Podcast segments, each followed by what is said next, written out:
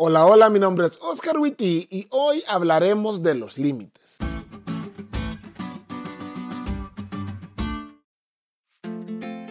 Amigos, los límites. Eso que le pones a tu plan de celular porque sabes cómo sos con los datos. Eso que Trump llama muro.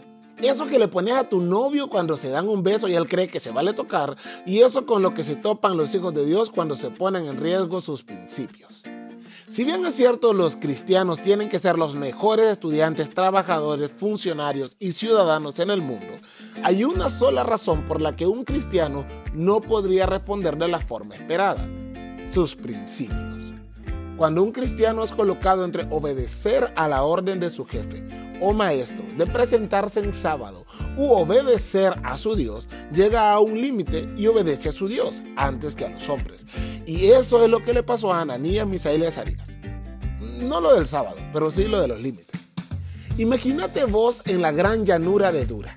Empieza a sonar la música y ves que todos, absolutamente todos, se arrodillan ante la estatua.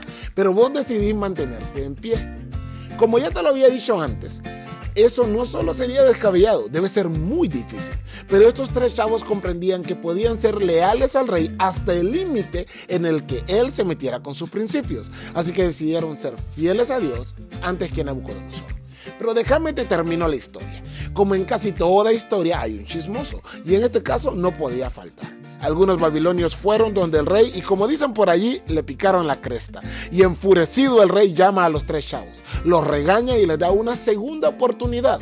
Estaba dispuesto a hacer todo de nuevo, con tal que ellos se retractaran o si no, un horno de fuego los iba a estar esperando.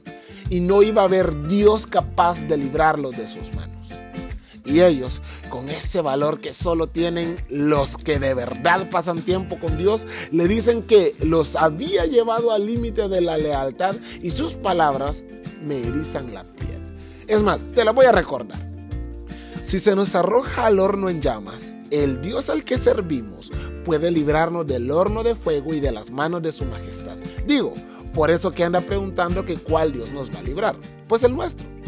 Pero aun si nuestro Dios no lo hace así, sepa usted que no honraremos a sus dioses ni adoraremos a su estatua. Digo, para que no le vaya a quedar duda ni malinterprete nuestras palabras. Wow. Pero hay algo aún más interesante. Ellos no estaban seguros que Dios los iba a librar, pero aún así decidieron ser fieles. Y a ese punto vamos.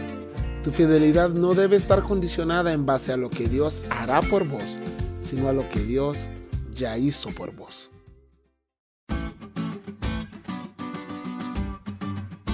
¿Te diste cuenta lo cool que estuvo la lección? No te olvides de leerla y compartir este podcast con todos tus amigos. Es todo por hoy, pero mañana tendremos otra oportunidad de estudiar juntos.